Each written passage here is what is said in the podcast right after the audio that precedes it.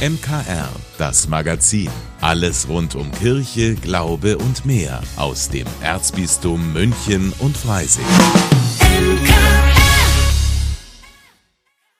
Heute mit Corbinian Bauer. Jetzt kurz vor Pfingsten geht die Vorbereitung für die Firmung in der katholischen Kirche in die heiße Phase. Firmung heißt ja, als stimmberechtigtes Gemeindemitglied in der Kirche aufgenommen zu werden und ohne Firmung ist übrigens auch keine kirchliche Trauung möglich. Die Vorbereitung auf dieses Sakrament ist in den letzten Jahren immer bunter und kreativer geworden.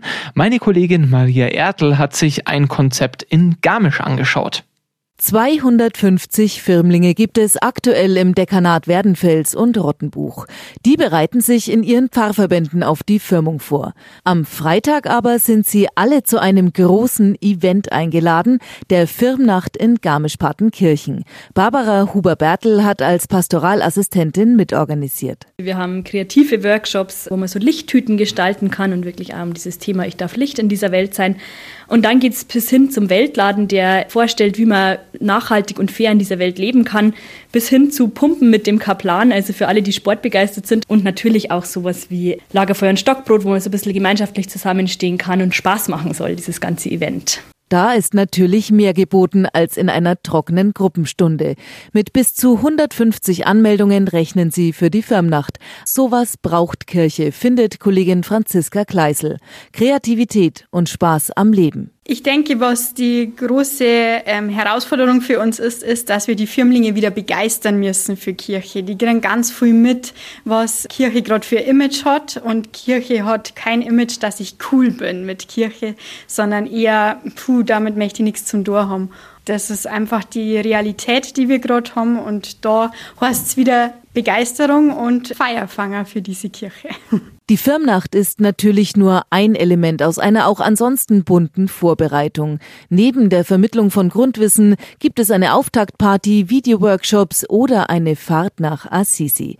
Viel Arbeit, aber Barbara Huber-Bertel ist sich sicher, das lohnt sich. Also für mich wäre es das eine Ziel zu sagen, hey, ich habe was Cooles mit Kirche erlebt, das hat mir Spaß gemacht, ich habe über mein Leben nachdenken können und das auch irgendwie umsetzen können. Und dass sie einfach auch nur diese Begeisterung, diesen Funken mitnehmen, aus der Firmenvorbereitung das eigene Leben in die Hand zu nehmen und zu gestalten. Und also begleiten wird uns dieser Bibelspruch, Gott hat uns nicht einen Geist der Verzagtheit geschenkt, sondern einen Geist der Kraft, der Liebe und der Besonnenheit. Und ich glaube, wenn man mit so einer Lebenshaltung in die Welt geht, dann kann gar nicht mehr viel schiefgehen. Mündig werden als Kirchenmitglied und Spaß dabei haben. Maria Ertel fürs Münchner Kirchenradio.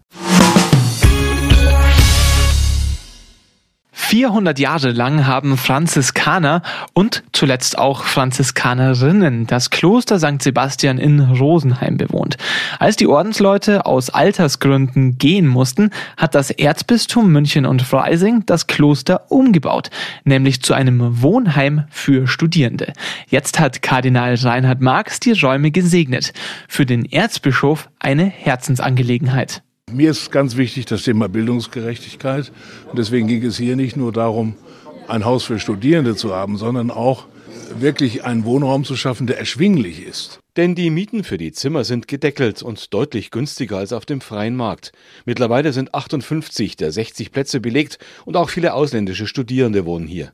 Der Heimleiterin Lisa Bierwirt geht es nicht nur um günstige Unterkünfte, sondern auch um Gemeinschaft und Teilhabe. Es ist eine total wunderbare Stimmung hier im Wohnheim. Es ist ein Geben und ein Nehmen, ein großes Miteinander. Es gibt ganz viele Bemühungen, wo Studierende durchs Haus gehen und sagen, könnten wir hier vielleicht, also besonders natürlich in der Bar, vielleicht nur einen Dresen einbauen. Wir haben verschiedene Arbeitskreise, beispielsweise eine Sport AG, dass wir hier regelmäßig zusammenkommen und einfach die Wünsche und Belange der Studierenden durchbesprechen können. Aber das Heim soll nicht nur von allen weiterentwickelt werden. Auch füreinander wollen die Studierenden in Zukunft da sein. Mehr als eine bloße Wohngemeinschaft, meint Lisa Bierwett. Für mich ist es einfach unabdingbar, dass hier eine Gemeinschaft entsteht, wo eben Personen, die in Prüfungssituationen Stress haben, allein in eine neue Stadt gezogen sind, dass die eine Gruppe haben, die einen auffängt, wenn man vielleicht mal Hilfe braucht und in den guten Zeiten, die mit einem etwas feiert, das man erreicht hat. Einfach ein lebendiges Miteinander. Das Erzbistum hat das Kerngebäude general saniert und einen Anbau aus Massivholz mit vielen hellen, freundlichen Zimmern geschaffen.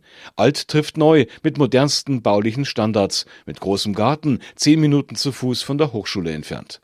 Für die beiden Studierenden Alwine Fey und Nils Waldmann ist das neue Zuhause mit 400-jähriger Geschichte eine Schau. Ich habe mich noch nie irgendwo anders aus der Heimat so wohl gefühlt. Ich komme so gerne zurück, wenn ich am Wochenende daheim bin, weil die ganzen Leute, die hier wohnen, das ist schon eine kleine Familie geworden. Es ist einfach ein Ort von Geborgenheit, zur Ruhe kommen. Wenn man hier von der Uni heimkommt, das kann noch so gestresst sein. Man kann runterfahren, das ist einwandfrei. Für die Studierenden ist das Wohnheim eine Wohlfühlheimat auf Zeit und für das Erzbistum ein gelungenes Beispiel dafür, wie kirchliche Gebäude sinnvoll weiterverwendet werden können. Wie die Witte für das MKR. Früher war alles besser, das sagt man ja gern mal. Und viele Leute haben Zweifel an der Zukunft, aber es ist auch schwierig, die Zukunft vorauszusagen, außer man hat das hauseigene Orakel hier im Studio. Denn ich spreche jetzt mit meinem Kollegen Joachim Burkhardt über die Zukunft des Christentums. Er weiß da mehr, denn darum geht es in der neuesten Ausgabe der Münchner Kirchenzeitung. Grüß dich, Joachim. Ja, servus. Wie schaut's denn aus mit der Zukunft des Christentums? Gibt's überhaupt eine? Also zuallererst möchte ich sagen, mit Karl Valentin, früher war die Zukunft auch besser. Äh, natürlich. Äh, aber jetzt zu deiner Frage, wir haben in die Zukunft geschaut und das ist natürlich erfahrungsgemäß schwierig. Äh, wie macht man das? Wie kann man Informationen über Zukünftiges sammeln? Naja, man spricht mit verschiedenen Menschen, die Erfahrungen gemacht haben und die Prognosen abgeben. Und das haben wir getan. Wir haben uns aus aller Welt sogar tatsächlich Stimmen geholt, die in ganz unterschiedlichen Ländern erleben, wie dort der katholische Glaube so läuft, wie es da so ausschaut mit der Kirche und die uns verraten, ja, wie sie das erleben und wie das in Zukunft weitergehen könnte. Was sind da so die, die Fragen und Themenfelder, die die Christen beschäftigen? Also kurz gesagt, äh, es sind völlig andere als bei uns hier. Wenn man sich mal anschaut, äh, wie es einem Christen in Pakistan geht oder auch in Rom, im Vatikan, vielleicht in Ecuador und vielleicht noch in Albanien, dann stellt man fest, die Diskussionen, die wir hierzulande führen, die unterscheiden sich doch teilweise sehr stark von den Problemen und Nöten, in denen Christen anderswo auf der Welt stecken. Das ist mal die erste große Lektion. Ähm, wenn also Christen weltweit in die Zukunft schauen, dann haben sie teilweise ganz andere Themen vor sich als wir.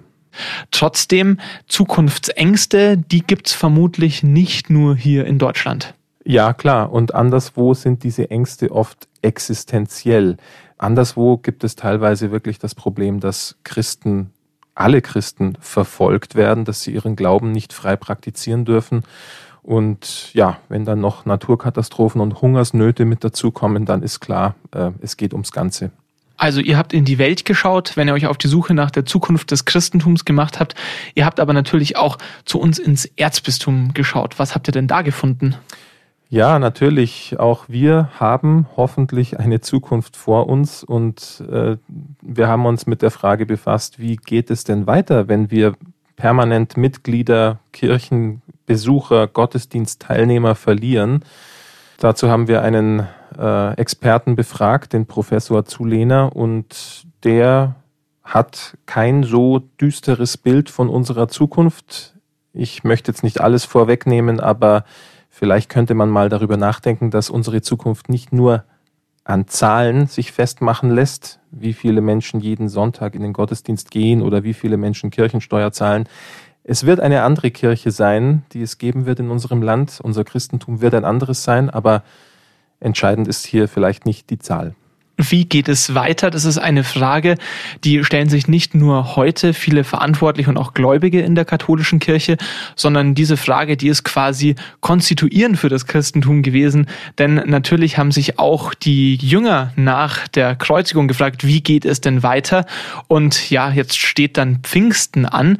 Und Pfingsten, das ist so ein Fest, was viel weniger mit äh, Bräuchen in Verbindung gebracht wird als zum Beispiel Weihnachten oder Ostern.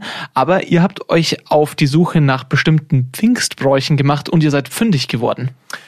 Ja, auch wenn es noch ein paar Tage hin sind bis Pfingsten. Äh, wir haben mal geschaut, was es in Altbayern so an Pfingstbrauchtum gibt und das ist eine wahre Fundgrube. Da gibt es farbenprächtige äh, Prozessionen mit Pferden, da gibt es Segnungen, Da wird geschossen, da wird gesegnet, da wird geschmückt, da wird gesungen. Ähm, ja, ein, ein buntes Panorama des altbayerischen Pfingstbrauchtums. Auch das gibt es in der aktuellen Münchner Kirchenzeitung. Ab sofort in vielen Kirchen des Erzbistums oder auch als Abo zu Ihnen direkt nach Hause. Entweder in der klassischen gedruckten Form oder Sie probieren es einfach mal aus und lesen die Münchner Kirchenzeitung als E-Paper in der Michaelsbund-App. Wir wünschen viel Spaß beim Durchblättern. Im Heimkino läuft aktuell die mit Spannung erwartete vierte und letzte Staffel des Familiendramas Succession. Worum es in der Serie geht und warum sie vielleicht das Beste ist, was derzeit im Fernsehbereich zu sehen ist, verrät Ihnen jetzt wieder unser Film- und Serienexperte Klaus Schlauk. Münchner Kirchenradio. Filmtipp. Im Mittelpunkt von Succession steht der fiktive amerikanische Medienmogul Logan Roy und vor allem die Frage, wer ihn an der Spitze des Unternehmens beerben soll. Drei seiner vier Kinder zeigen daran großes Interesse und tun alles dafür, um in der Gunst des Vaters zu steigen. Doch so richtig punkten können beim Patriarchen weder die Söhne Kendall und Roman noch die Tochter Shibon. Vor allem auch, weil der Vater die Macht nicht abgeben will und immer noch neue Pläne und Komplotte schmiedet. Etwa mit seinem TV-Nachrichtensender, der an den echten amerikanischen Rechtsauslegerkanal Fox News erinnert. Also, jeder, jeder, der glaubt, dass ich abtreten werde, bitte, das ist nicht das Ende. Ich werde was Besseres aufbauen. Etwas Schnelleres, Leichteres, Fieseres, Wilderes. Und ich mache das von hier aus, mit euch allen. Ihr seid verdammte Piraten! Okay! Okay! Yeah! Zu Beginn der vierten und letzten Staffel verbünden sich die drei Kinder gegen den Vater, der nun Teile seines Imperiums an einen schwedischen Tech-Milliardär verkaufen will. Daraus entwickelt sich ein äußerst spannender Wirtschaftsthriller, kombiniert mit einem Familiendrama von Shakespearehafter Dimension. Zudem zeichnet Succession der einzigartige Humor aus, der neben unzähligen One-Linern auch stets ernsthafte satirische Züge aufweist. Die Serie ist brillant geschrieben und gespielt und zeichnet ein erschreckend düsteres, aber leider auch ebenso realistisches Bild der amerikanischen Wirtschaftselite. Also Unterhaltung mit Tiefgang im besten Sinne. Succession ist aktuell auf den gängigen Streaming-Portalen erhältlich. Die neuesten Folgen laufen immer montags exklusiv auf Sky Deutschland. Klaus Schlauk für das MKR.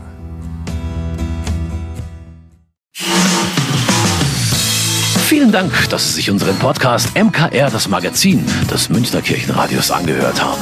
Wir freuen uns, wenn Sie unseren Podcast abonnieren und in der Podcast-App Ihrer Wahl bewerten. Am liebsten natürlich mit fünf Sternen. Wir haben auch noch viele andere schöne Podcasts. Diese finden Sie unter münchnerkirchenradio.de und überall, wo es Podcasts gibt. MKR.